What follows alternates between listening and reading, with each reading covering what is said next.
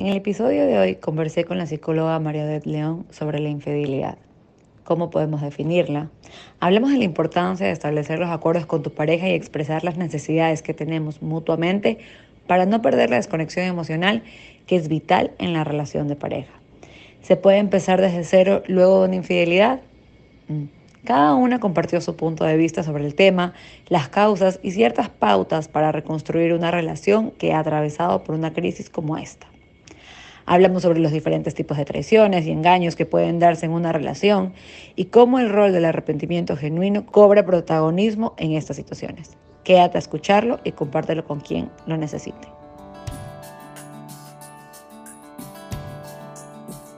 Hola, bienvenidos a Un lugar para mi mente. Soy María Gracia León, soy psicóloga, experta en terapia de pareja y familia, soy esposa y estoy estrenándome como mamá. En este podcast vamos a conversar sobre muchos temas que se repiten en mi consulta. Emociones, relaciones, inseguridades, preguntas que constantemente nos hacemos y que muchas veces no nos damos cuenta que las respuestas están dentro de nosotros mismos. Espero en este espacio poder ayudarte a encontrarlas. Empecemos.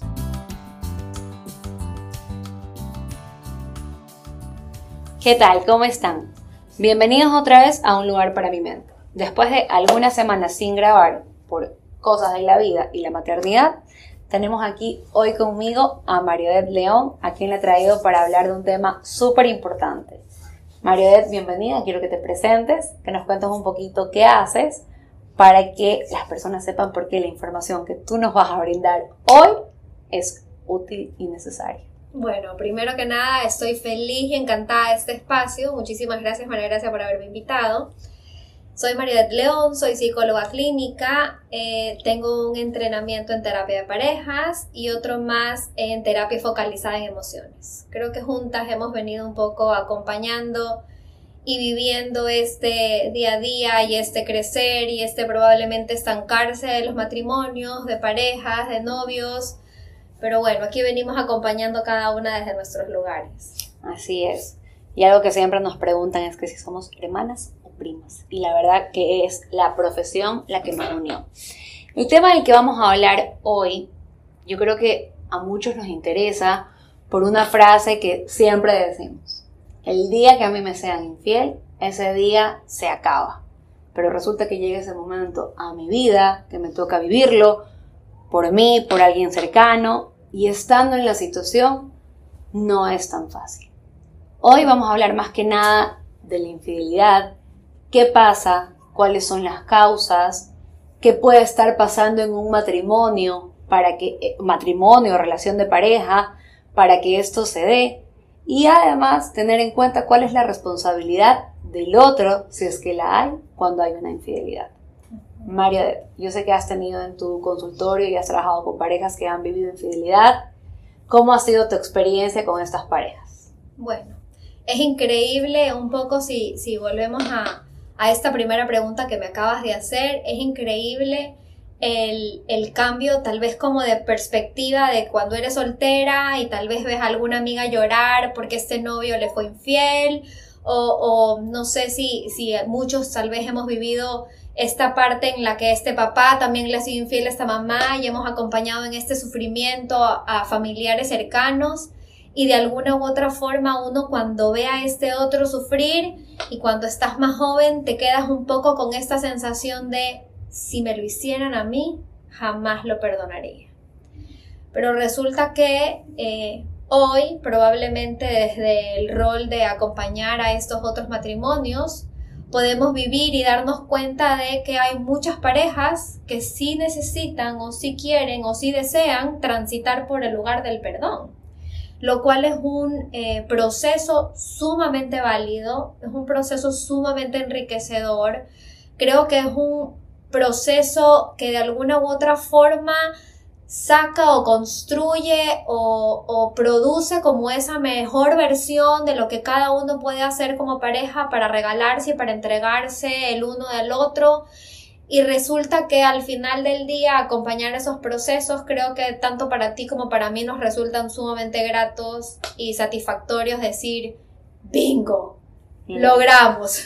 Es verdad, de hecho aquí en algunas ocasiones han habido parejas que prácticamente vienen con el nos vamos a separar, hubo una infidelidad, se acabó, divorcio, no va más, pero a medida que vas haciendo las sesiones y que vas haciendo el proceso de esta pareja, de ver qué estaba pasando entre, entre ellos, porque muchas veces la infidelidad es la punta del iceberg. Yo siempre voy a decir, o sea, unos se quedan como que me fueron infiel o fui infiel, pero no estamos viendo todo lo que hay por abajo, qué pasaba con esta pareja, qué tan desconectados emocionalmente estaban, cuántas veces se pidió atención o cubrir necesidades y estas no fueron cubiertas, o tal vez estuvo puesta la mirada todo el tiempo en, dar por sentado que la relación está bien y resulta que definitivamente no estaban las cosas bien y cuando les toca como que atravesar esta situación, vienen esto, no, yo no voy a perdonar la infidelidad, pero estando en un proceso terapéutico o en un acompañamiento, quienes acompañan también a parejas desde donde las acompañen se dan cuenta que no están como, bueno, me voy,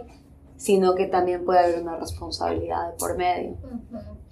Es increíble realmente porque creo que esa primera sensación o ese primer, eh, podría ser la palabra como el, actual, el actuar frente al dolor, uno sí te, te, podrías quedar como en esta primera cita, por así decirlo, con esta mirada de no, aquí no tenemos nada más que hacer, esto pasó, y es desde el dolor, desde el que la pareja llega a esta primera sesión y habla, pero a medida que de alguna u otra forma se va como desanudando, se va como, como, la palabra sería como tal vez como deshilachando un poco esta historia o esta dinámica de la relación, comienzas a darte cuenta que hay un montón de cosas que sí tienen, hay un montón de cosas que sí podrían ser significativas o bastante valederas para decir, ok, vamos a meditar, nos vamos a, darnos la oportunidad, pero siempre y cuando yo creo, María Gracia, que es importantísimo que las personas que nos oigan lo tengan sumamente claro, esto es siempre y cuando haya como un arrepentimiento real. Claro, un compromiso, un compromiso y un arrepentimiento real de decir, wow, me equivoqué, realmente me confundí, realmente fallé, porque cuando no se llega a ese proceso, cuando no hay este darme cuenta de lo que no estuvo bien, es imposible que el otro pueda perdonar. Claro, claro, es imposible que el otro pueda perdonar o que vea también este deseo del otro de enmendar su error, a este, trabajar en la relación, que estos dos se vuelvan a construir desde lo que tienen ahora, ya no, muchas parejas te dicen quiero empezar desde cero, y esta crisis por la que atravesaron es parte de su historia de pareja, es parte de su historia matrimonial, es parte de su vida. No significa que va a ser presente en todo el camino, pero no puedes aún volver desde cero. Porque ustedes ya tienen una historia y desde donde pasó la crisis arrancas. y, esto, y esto es increíble, ¿no? Como esta idea, yo no sé si mal mercadeada o mal vendida, en donde te dicen, no, empecemos desde cero, es como un volver a empezar creo que estos empezar desde cero no existen, son, son ilusiones, son, es como una frase bonita que no es real, no podemos empezar desde cero. Empezamos desde alguna forma, desde el recuperarnos, desde el recomponernos, desde el rearmarnos, reordenarnos, eh, pero no desde cero. Claro, y también teniendo en cuenta que esto que pasó por qué pasó. O sea, qué estaba pasando y qué no puede volver a pasar en nuestra, en nuestra relación para cometer este error o para que se abra esta ventana. Totalmente. Empecemos. Vamos a, vamos a, decir, a deshilachar, como tú dijiste hace un rato, desde la infidelidad. Porque también antes la infidelidad era considerada algo solo como que si se besaron, si se acostaron, pero ahora en un mundo donde hay tanta conectividad, también hay otras cosas que han entrado a esto, esto de es infidelidad. Entonces, desde tu consultorio, desde tu conocimiento, cuando tú puedes hablar de una infidelidad, decir, esto sí es infidelidad, esto no es infidelidad, ¿cómo lo tomas tú? Mira, creo que la regla justa dentro de la oficina podría ser cuando para uno de los dos eso que haces o eso que miras o eso que dices no está eh, de acuerdo o no está, ¿cuál sería la palabra? Dentro del pacto que tenemos. Exacto, no está de alguna u otra forma acordado como, como, como regla para los dos o que funcione para los dos. No es, por ejemplo, eh, me voy los hombres, me voy todos los jueves, yo tengo futbolazo y después el futbolazo me voy a, a un bar con mis amigos y no regreso a la casa hasta las 3 de la mañana. Si eso entre la dinámica de la pareja está consensuado y siempre ha sido así, para los dos está ok, ok, no pasa nada. Pero si de alguna u otra forma tienes a esta otra persona que está esperando, llena de dudas, sospechando de que hay algo más en esa discoteca, de que no solamente se van en grupo de hombres, sino que por ahí también hay eh, otras compañías, entonces ya eso sería como un pie o sería de alguna forma como la entrada para esta sospecha y para trabajar y para entrar muchísimo ahí en la inseguridad, en la desconfianza, en todo eso que esperamos que ninguna pareja tenga que atravesar.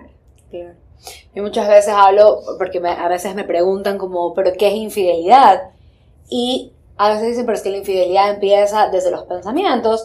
Y la verdad, yo voy a hablar desde mi, desde mi perspectiva, no necesariamente viene desde el pensamiento. Ahora, desde la planificación, desde, porque yo puedo ver una persona y decir, ay, qué guapo que es, qué simpático, es una persona que, que me llama mucho la atención, pero se queda en un pensamiento y no lo llevo a un acto de buscarlo, de llamarlo, de buscar su atención, donde sé que rompo con el pacto, con mi pareja, con este compromiso que tengo con mi pareja, con esto que sé que si mi pareja se entera, va a generarme un problema. Si es que yo tengo que esconderme de alguna manera o tengo que disimularlo, eh, esconderme, no sé cómo decirlo, como para que el otro no se entere, ese momento yo ya sé que estoy rompiendo con el acuerdo que tengo con mi pareja.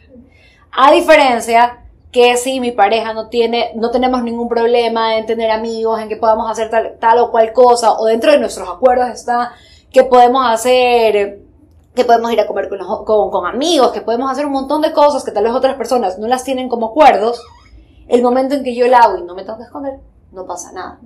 Pero si yo sé que si mi pareja al enterarse de esto va a tener un problema conmigo, yo creo que ahí ya empieza lo que tú dices, como que estoy tocándole la puerta a esto que no está acordado. O que también sé que si mi pareja me lo estaría haciendo a mí, sería un problema. Entonces, desde el pensamiento, yo no lo veo. Yo sinceramente, desde mi opinión y desde mi criterio, considero que no, poniendo el ejemplo que puse al principio, pero ya cuando empieza desde la planificación, ahí yo sí puedo decir este texteo, estos mensajes, estas interacciones escondidas, este borrar, el no le dije porque se va a molestar. Y no es que no le dije porque resulta que mi pareja se molesta por todo, sino que no le dije porque yo sé que esta persona en concreto a nosotros nos puede desestabilizar. Mira, lo que has dicho es eh, valiosísimo y creo que una de las, de las siguientes claves, tal vez como para detectar si por ahí estamos sintiéndolo, es, también como irnos a la parte orgánica, ¿no? Es un poco pensarlo y decir, ok, si yo hiciera esto o si me lo hicieran a mí, ¿lo sentiría bien? ¿Estaría correcto? Creo que cuando te pones del otro lado, cuando quieres hacer algo, ¿no? Que de alguna forma no está pactado, pero tú te pones del otro lado, si esta persona hiciera esto, borraría los mensajes, no me enseñaría el celular, tendría todo bloqueado con extrema seguridad y contraseña, que esto es como ahora un, problema de la actualidad, ¿no? No puedo ver nada, no puedo meterme en su celular, todo es como, como demasiado censurado, como si hubiera así secreto de Estado, más o menos. Entonces creo que todo eso que inclusive tal vez puedes como ni siquiera pensarlo, pero todo eso que tú sientes y tú dices, si me lo hicieran a mí, no me gustaría, esto ya es parte de romper ese contrato, romper ese pacto, esos acuerdos y decir, ok, algo ahí no va bien. Claro. Y también esto que dices, también yo creo que es una señal de alerta, no digo que siempre lo sea, creo que en algún podcast lo conversábamos con, con dos amigas, el hecho de que muchas veces este tipo de acciones o situaciones tú empezaste a hablar como tal vez en tu familia, has visto una infidelidad y dijiste yo nunca voy a perdonar una infidelidad o lo ha visto otra persona sufrir, pero ves ciertas acciones que te levantan como alertas, ya esto del celular que se ha vuelto pero secreto de estado, o sea, no lo puedes tocar, no lo puedes ver, casi que si lo miras a ver yo me paro ahí contigo. Entonces, estas cosas también como que te dan esta inseguridad, este como, ¿qué está pasando aquí? Se vuelve una alerta de, ¿será o no será que esta pareja mía me está haciendo infiel y todo lo que acarrea esta interacción entre estos dos. Pero bueno, ahí hemos dejado claro un poco como que desde dónde se puede abarcar la infidelidad. Y ojo, esto es una opinión de cada uno. Hay personas, yo tengo pacientes que me dicen, como no se besaron, no pasó nada. Como no se acostaron, no pasó nada. Y está bien, cada uno tiene como que su mirada a esta, a esta situación que puede vivir la pareja. Y no es que porque yo lo pienso de esta manera es así o porque me lo dijeron. Ya digo, hay personas que tienen ese es el pensamiento. Pero yo sinceramente no lo considero así. Totalmente válido. Yo creo que, que depende muchísimo de la pareja, de la situación, pero de alguna u otra forma eh, me encantaría un poco como remarcar que la pareja, mientras tenga amor, puede lograr cosas increíbles. Increíbles. Sea, puedes atravesar cualquier dolor, puedes atravesar cualquier situación y de seguro el amor siempre va a ser, yo digo, como esa emoción que, que rige y que acompaña y que empuja y que moviliza y que energiza también un poco el, el este qué más tenemos que hacer. Claro, ¿qué podemos hacer? Ahora, ¿qué pasa cuando hay una infidelidad? Yo te hago esta pregunta porque no todas las infidelidades son sistemáticas, no todas las infidelidades son todo el tiempo, o sea, te puse los cachos con una, te puse los cachos con otra y constantemente mis acciones, mis compulsiones me llevan a estas dinámicas donde no me comprometo y soy todo el tiempo infiel. Como también está el otro lado, que es la infidelidad, que es porque algo está pasando en el matrimonio. Porque no hay la atención, porque los dos están mirando para otros lados, porque no hay una conexión emocional, porque no hay pareja, y no porque no quieran estar juntos y no porque no hay amor, sino porque simplemente la mirada está puesta en otras cosas. ¿Tú cuáles crees que son las causas dentro de una crisis matrimonial que puede llevarla a una pareja a la infidelidad? Mira, agarrémonos primero de este segundo ejemplo que pusiste. De esta pareja que de alguna u otra forma no se está atendiendo, de esta pareja, esta pareja que de alguna u otra forma no está conectando, de esta pareja que de alguna u otra forma se ha dejado, yo creería, como que absorber en la cotidianidad, llegas a la casa, la comida, el supermercado, los hijos, eh, lavar los platos, preocuparte de los deberes, yo sí, yo nuevamente empieza de alguna u otra forma la rutina. O vamos a pensar como en el ejemplo tal vez de los no casados, sino de los novios, esto, me voy al gimnasio, ya llego cansado y entonces solamente te veo jueves, viernes, sábado, el domingo solo nos vamos a misa pero ya no hacemos nada más, o por ahí solo salimos a comer y ya ese fue todo el plan. Y esto como en el paso del tiempo yo diría se vuelve extremadamente monótono, extremadamente, yo diría como ya sin esta emoción, sin este ponerle de alguna u otra forma estas ganas o este buscar crecer inclusive como pareja. Y ahí es cuando comienzas a darte cuenta que sí, estás con una persona a la cual estás acostumbrada y quieres mucho, pero no hay nada más que eso. No hay nada más que un poco este cariño, esa costumbre, esta como nos sentimos cómodos, pero nos quedamos ahí un poco como conformados a lo poquito que recibo, lo poquito que tengo y creo que de alguna u otra forma nuestra sociedad no está como tan, yo diría, acostumbrada, pero estos procesos en los que a veces entramos tú y yo, creemos que es solamente para las parejas que tienen un montón de conflictos, pero a veces acompañar un poco en esta mirada o en estos objetivos a corto plazo de la pareja son sumamente valiosos porque ahí es donde puedes irte descubriendo, decir, ok, estamos descuidando esta parte, tenemos que trabajar y mejorar en la comunicación, o tenemos que trabajar un poco en este sorprendernos, o en este ser más románticos, o en este admirarnos, porque cuando hablamos, a veces tú me dices cosas que no te das cuenta, pero me las dices con un tono y una mirada en las cuales yo no me siento ni querido, ni valorado. Entonces, es como ir, ir de alguna u otra forma como pareja acompañándote desde el día a día, desde el pensar en, hay jamón para lavar los platos, llevo leche, nos queda pan para el desayuno de mañana. Cuando pensamos en las relaciones de pareja, muchas veces idealizamos estos, esta pasión y estos viajes y estos cruceros y hay que pegarnos como el viaje con la pareja para reavivar el amor. Y según el mayor experto y estudioso John Gottman de terapias de pareja, sabemos que lo único que reaviva eso es la real conexión. Hay leche, hay pan, que nos hace falta, estoy pensando en ti, que necesitas, es un poco de hoy día no cocines, que vamos a hacer un pedido de algún delivery, es un poco este saber que estás pendiente el uno del otro sin tanta, sin tanto arreglo y inclusive cuando, cuando lo piensas es como conectar desde la sencillez, desde el día a día, no pensar en que tengo que tener este, una cantidad enorme de lujos o de regalos o de atenciones que no, que no completan al final del día. Claro, sin tanta planificación.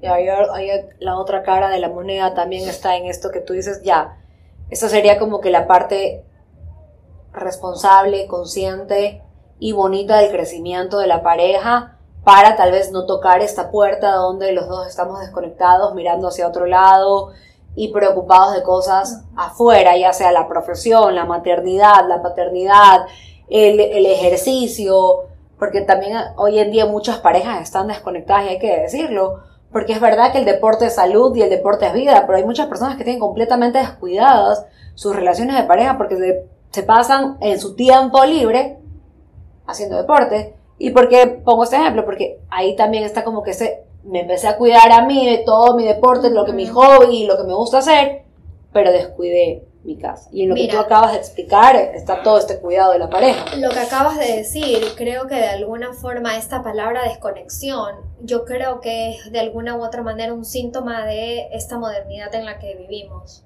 Y no solamente vemos esta desconexión en la pareja, vemos esta desconexión inclusive en la paternidad y en la maternidad. Es estos hijos hablándote, pero tú sigues conectado y sigues viendo la película y sigues viendo lo que pasa en este otro mundo paralelo de redes sociales, de películas, y te olvidas que solo tenemos el hoy, solo tenemos el presente, es donde estamos. Esto aquí puede esperar o este de aquí de alguna u otra forma es como no me conecta o, no me permite a mí realmente tomar conciencia de lo importante y de lo necesario que es del trabajar el aquí estamos, el aquí y el ahora. Solo tenemos este momento. Lo demás no está. Claro, y también ahí está lo que se da muchas veces por sentado a la pareja. Una de las crisis que yo he visto en las terapias de pareja o lo que se lee en los artículos es también el sentir que mi pareja no me está dando la atención que yo requiero.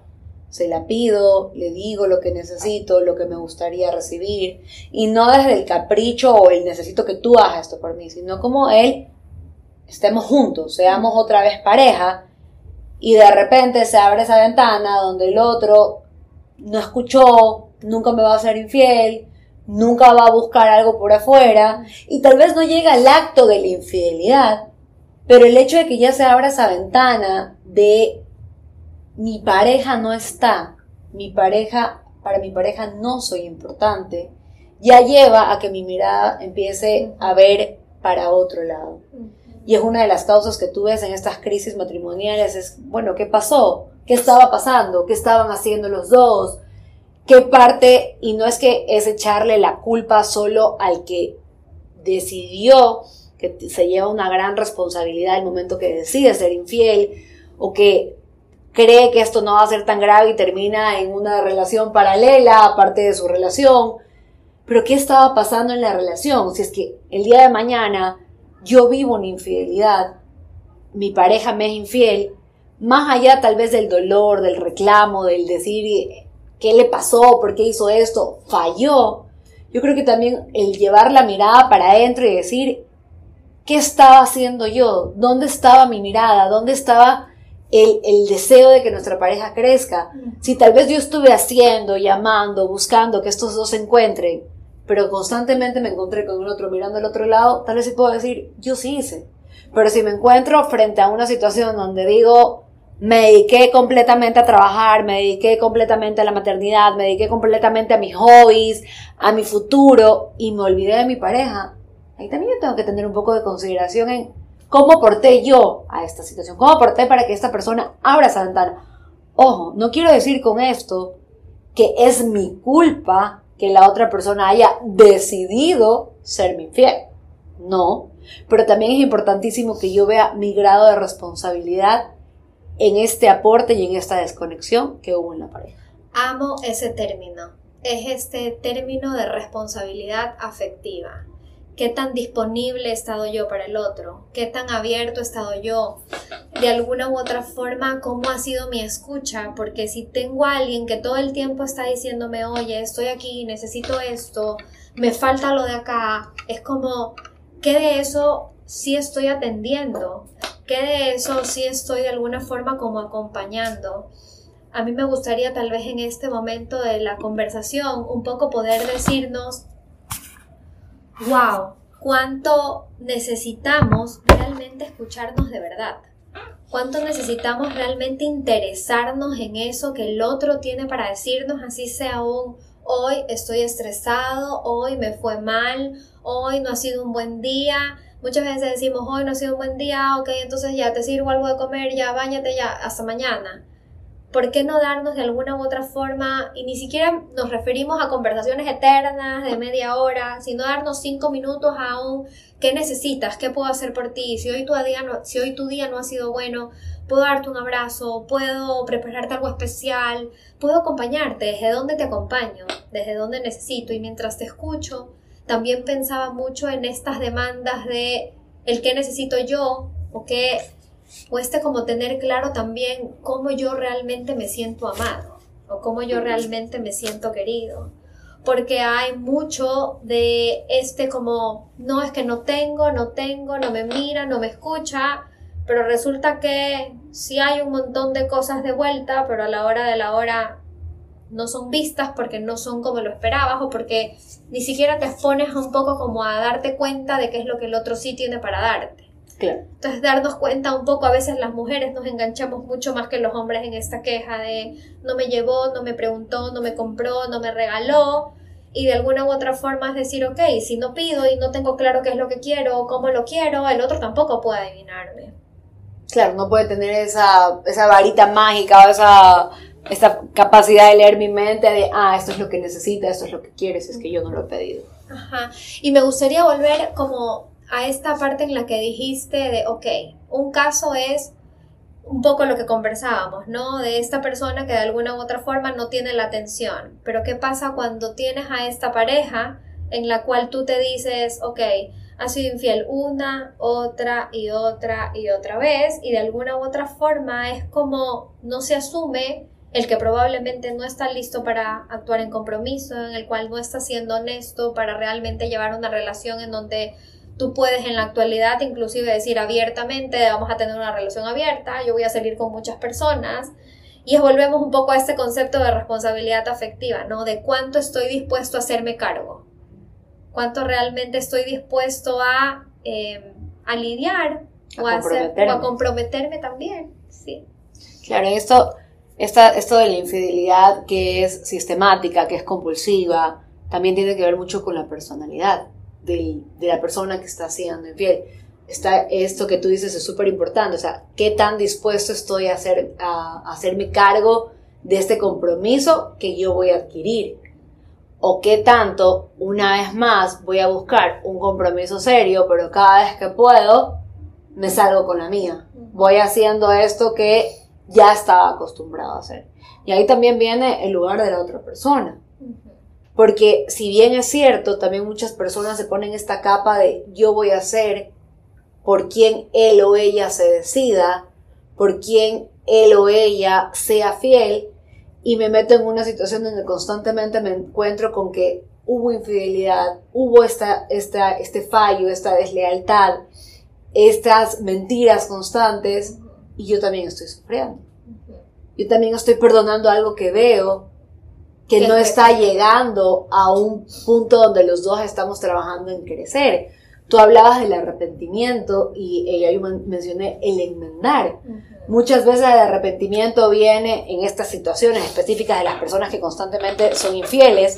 Es el ya, perdóname, nos vamos de viaje, hago tal cosa, uno, dos, tres meses son amores por arriba, por abajo, amor, amor, amor, ya logré que me perdones, al rato como que las cosas se estabilizaron, entre comillas, volvemos a esta normalidad o cotidianidad y cuando puedo otra vez salgo a hacer lo que yo quería hacer.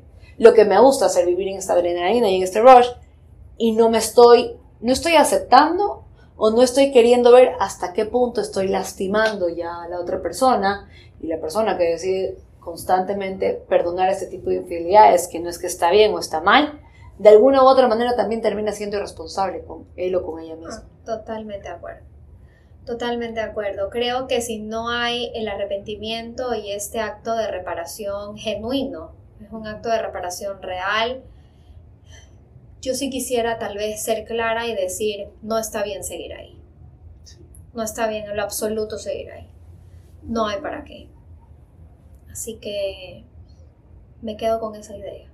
Claro, no está bien por el daño que te estás haciendo, pero también hay que ver qué está pasando con otra persona que acepta. Porque también ahí vienen ya todos los contextos donde por qué decido aceptar. Por ejemplo, antes cuando, vamos a ponerlo en esto que siempre decían, el hombre, solo los hombres son infieles o todos los hombres son infieles, como todas las mujeres están locas, pero en la actualidad tú ves que no todos los hombres son infieles, sino que también hay mujeres infieles, ¿ya?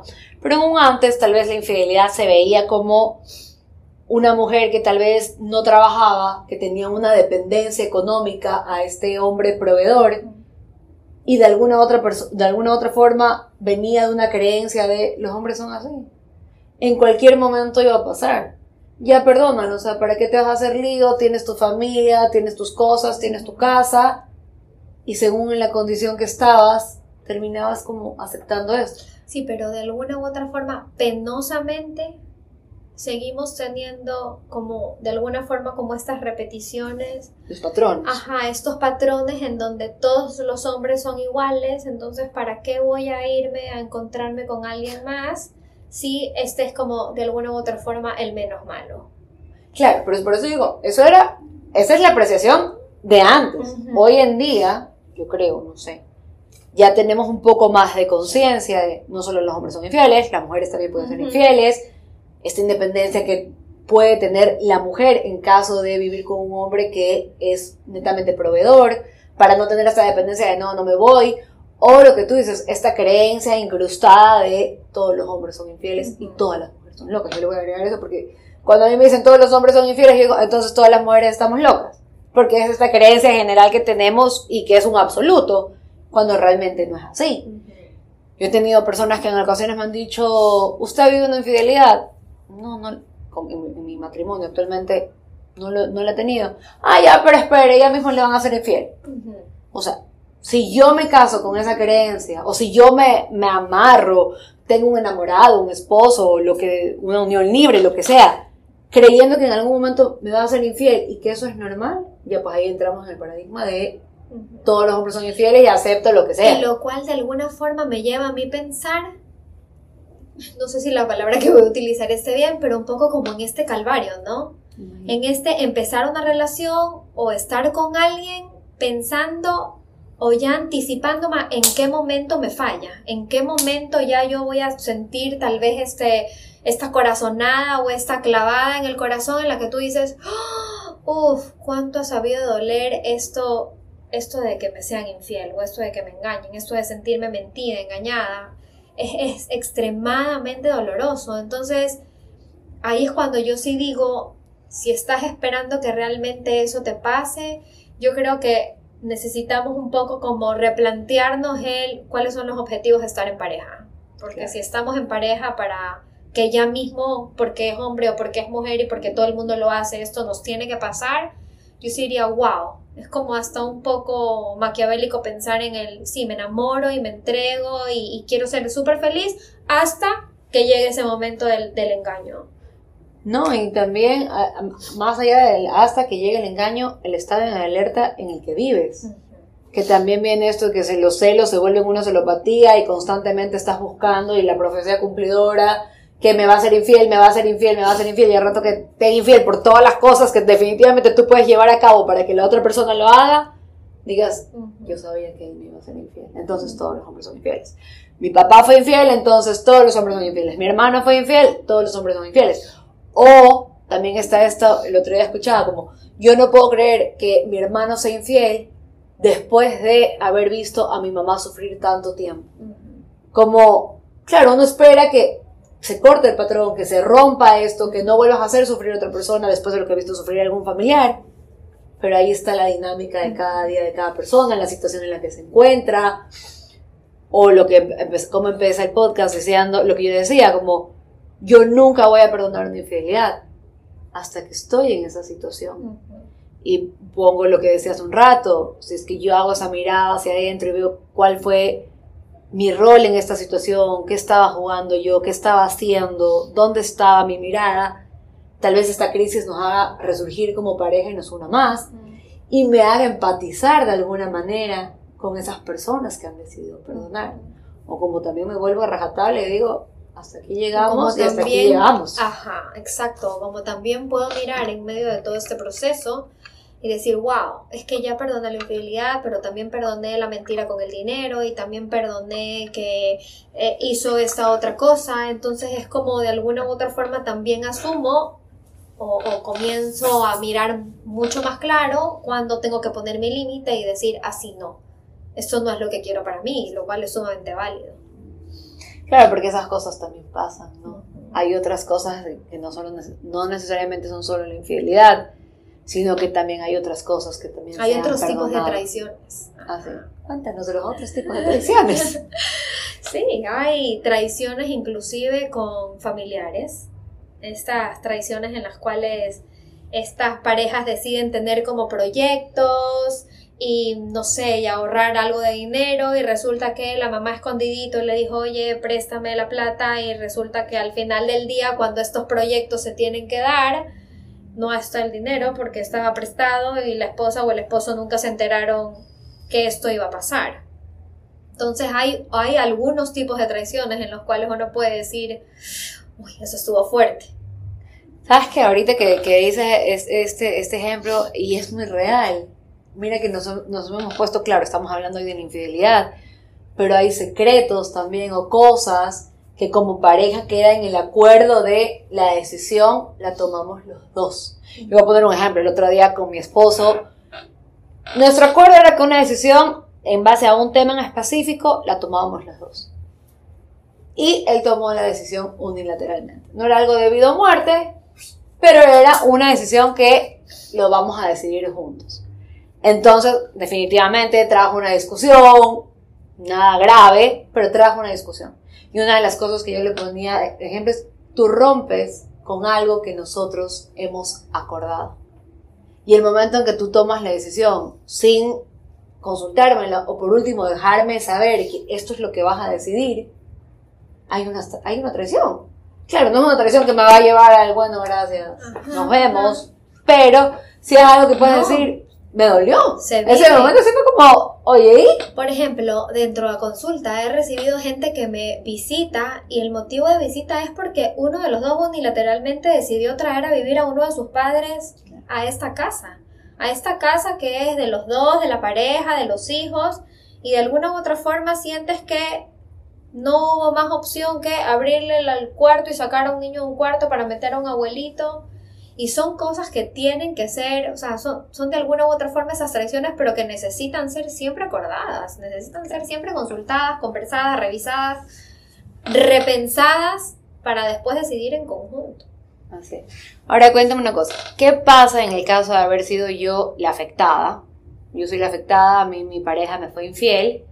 ¿Qué es lo que tú trabajas o qué es lo que tú recomiendas? Ya, mi pareja decide enmendar mi pareja está trabajando porque nosotros nos reconstruyamos como pareja, estamos trabajando en esta crisis, pero ¿qué pasa conmigo cuando la desconfianza se rompe? Cuando antes no era celoso y de repente me vuelvo celópata y estoy todo el tiempo encima, o constantemente le estoy recordando a mi pareja que me ha sido infiel, que ha roto nuestro compromiso. ¿Cómo manejas tú esa parte o qué le recomiendas tú a las personas que deciden perdonar? Que está bien y que se puede trabajar en la relación, pero como persona, ya no como pareja. Mira, es increíble porque cuando realmente se decide perdonar, se trabaja muchísimo dentro de consulta, específicamente eso, como este perdón genuino, este poderse mirar a los ojos, este espacio de poderse agarrar y decir, no sabes cuánto lo lamento, no sabes cuán equivocado he estado, y el hecho de que esta otra persona se sienta de alguna u otra forma validada, validada desde el me muero de miedo, validado desde el no sé qué va a pasar, validado y escuchado desde el wow, es como de alguna forma esta sensación de angustia, esta sensación de ansiedad, esta sensación de, de desconfianza, ¿no?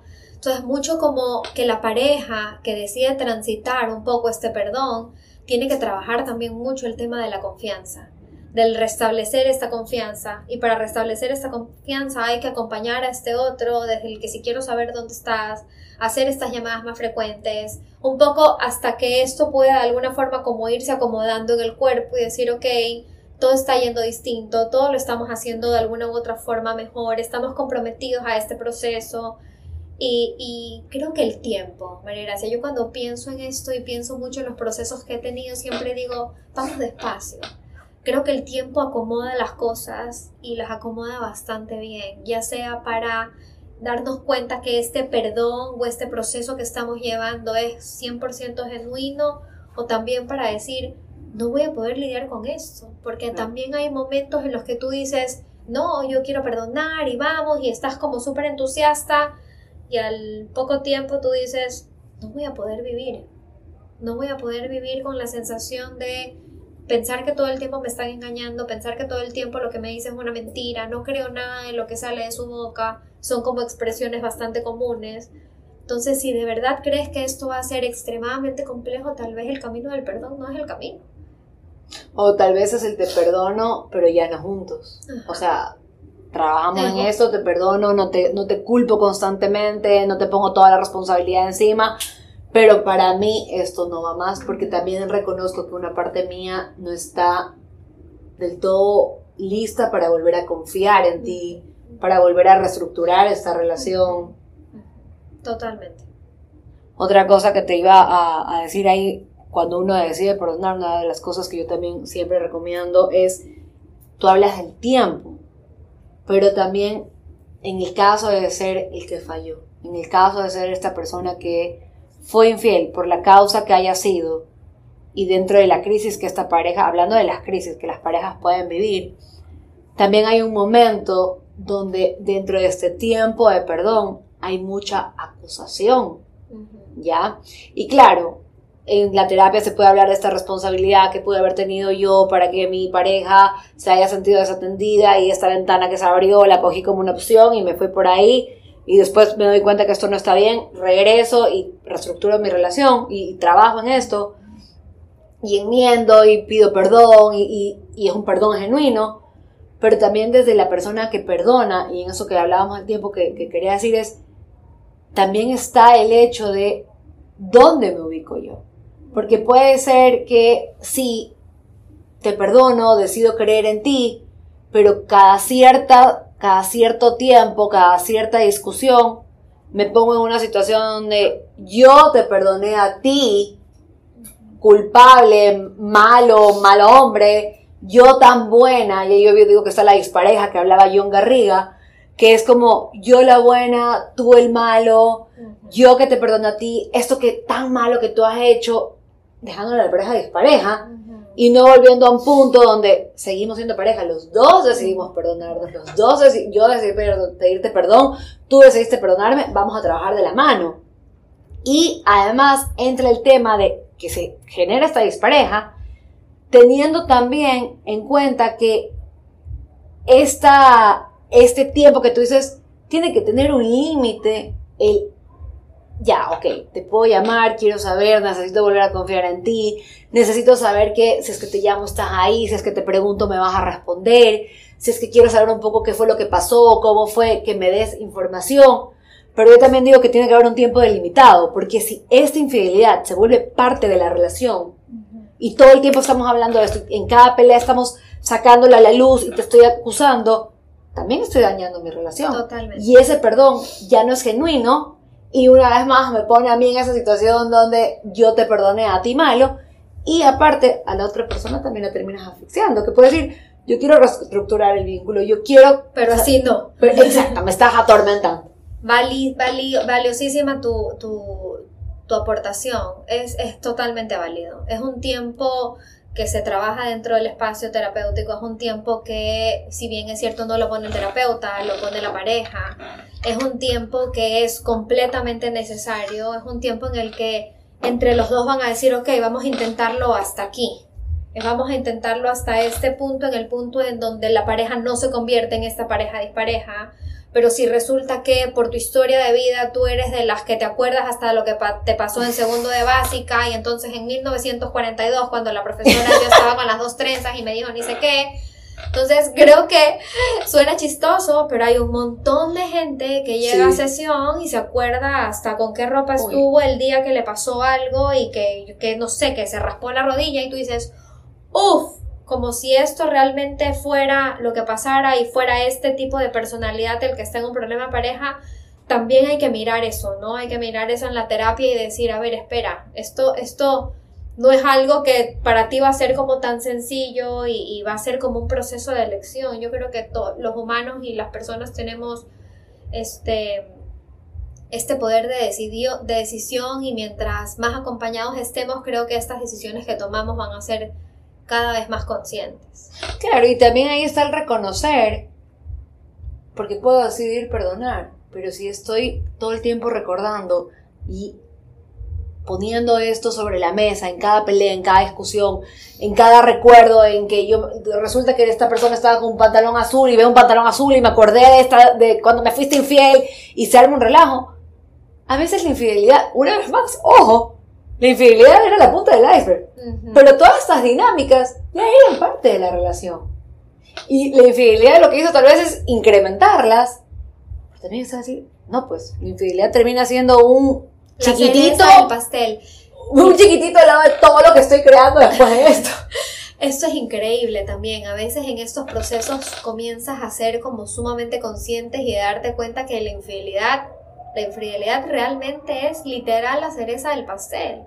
Que antes de que lleguemos a esto, que uno de los dos tome esta decisión, te das cuenta que de alguna u otra forma estabas completamente desconectado, ya no conversaban, ya no eran amigos, ya no eran cómplices, comienzas a darte cuenta que faltaban un montón de, ya no admiras a esa persona, ya no eres cariñoso, ya ni siquiera inclusive planeabas a futuro, no tienes esta visión o esta conversación del cuando seamos viejitos, que es tan necesaria, de cuando nuestros hijos se vayan de la casa o cuando nos casemos, sino que ya de alguna u otra forma es como tú lo tuyo, yo lo mío, y comienzas a darte cuenta de que cuando miras a alguien más, ya es porque ya no había nada. Claro. Ya no había nada. Y muchas veces el darte cuenta de eso es probablemente más doloroso que la misma infidelidad, pero también creo que cuando llegas a eso y dices, ok, tal vez este es como un momento en donde la vida te da así como un pequeño sacudón. Sacudón y tú dices, ok, tal vez la vida me está diciendo, mira para otro lado. Mira que tú ahorita describías, yo creo que en este momento tú lo que acabas de hacer de alguna forma es hablar de la desconexión emocional, esto de que los dos están mirando para otro lado. Y ya no hay todo esto que los hace mirarse como pareja y crecer como pareja.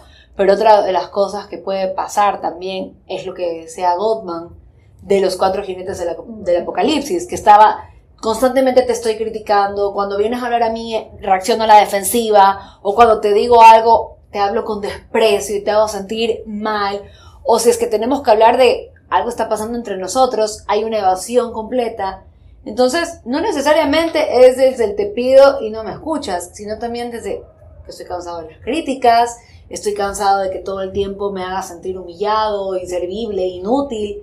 Y eso también de alguna u otra forma puede volverse un afuera alguien me trata mejor. Totalmente. Afuera alguien me respeta. Y todo eso que acabas de decir son de alguna u otra forma, yo diría como todos estos pasos para decir, no quiero estar aquí quiero mirar a alguien más, quiero que alguien más me mire. Es como si de alguna u otra forma estás todo el tiempo compartiendo con alguien que no interesas, que no miras, que no atiendes, que tratas con desdén, que tratas con este mal ánimo, que todo el tiempo las conversaciones terminan siempre siendo conflicto, siempre siendo pelea. Resulta eso completamente agotador y abrumador. Inclusive hay como toda esta evidencia ya científica de que cuando peleas en, en cuando discutes en pareja, han medido ya la frecuencia cardíaca, toda la cantidad de hormonas que segregas. O sea, tienes como un momento de tensión y un momento de estrés que en los hombres tarda como 8 horas en que el sistema se limpie automáticamente. A las mujeres nos dura un poco menos, pero es una cosa que cuando tú lo lees, inclusive desde la parte orgánica, te das cuenta y dices, wow, cuánto nos afectamos, cuánto daño nos hacemos. Cuánto nos lastimamos, así es. Y también viene la responsabilidad de poder decir, aquí no estoy bien. Aquí ya no me siento bien, no estamos creciendo como pareja. Y no estamos hablando de lo descartable, sino el ser capaces de reconocer que a pesar de eso que nos prometimos, que nos comprometimos, ya no va con nosotros, que nos está haciendo muchísimo daño y tal vez antes de dar este paso a la infidelidad, a tocar esta puerta y entrar en ella, está el poder decir, mi relación ya no es lo que yo quería. O hablando de esto, de lo que hablas del orgánico, de este desdén, de esta crítica, el reconocer el daño que nos hacemos. Bueno, Maridet, yo te quiero agradecer muchísimo por toda la información que nos has dado el día de hoy. Creo que ha sido una mirada mucho más más terapéutica, más desde lo que se hace en la terapia, de lo que pueden encontrar los pacientes. Yo siempre digo y últimamente me han llegado mensajes, por eso dije me tengo que apurar con los podcasts ya. Tengo que retomar gente, era lo que la gente decía, ¿sabes qué? Yo no puedo ir a terapia, pero escuchar estos podcasts son herramientas para saber cómo manejar estas situaciones. No siempre soy yo el que está viviendo la situación y es el podcast para mí, pero puede ser que con los años me sirva o sé que mi un familiar mío, una amiga, alguien puede estar en esta situación y le puedo decir, mira, esto es una herramienta, esto te sirve y toda la información que recogen aquí es muy valiosa para saber, más que sea, desde dónde estoy cuando vivo esto o cuando alguien la vive, antes de juzgar a, uy, te fueron infiel, lo perdonaste, qué mal estás, sino como un poco empatizar y ver qué es lo que vive cada pareja. Y creo que de alguna u otra forma el que nosotras dos hayamos podido visualizar que el perdón también se trabaja en este espacio es fantástico. Es verdad que en, estas infidelidades, por lo general hay un montón de rupturas, por lo general hay un montón de finales no, no happy endings, pero de alguna u otra forma también el que el que nos escucha pueda visualizar de que sí hay otros procesos que uno puede decidir y hay otras elecciones que terminan siendo bastante gratificantes es, es, es sumamente enriquecedor. Así es. Muchísimas gracias por estar aquí, por, para, por compartir con nosotros. Espero que más adelante estés con otro tema que sea de emociones y esto orgánico que lo has mencionado un montón y que es importantísimo ver cómo el cuerpo muchas veces nos habla y no queremos escuchar. Increíble, muchísimas gracias a ti, María Gracia.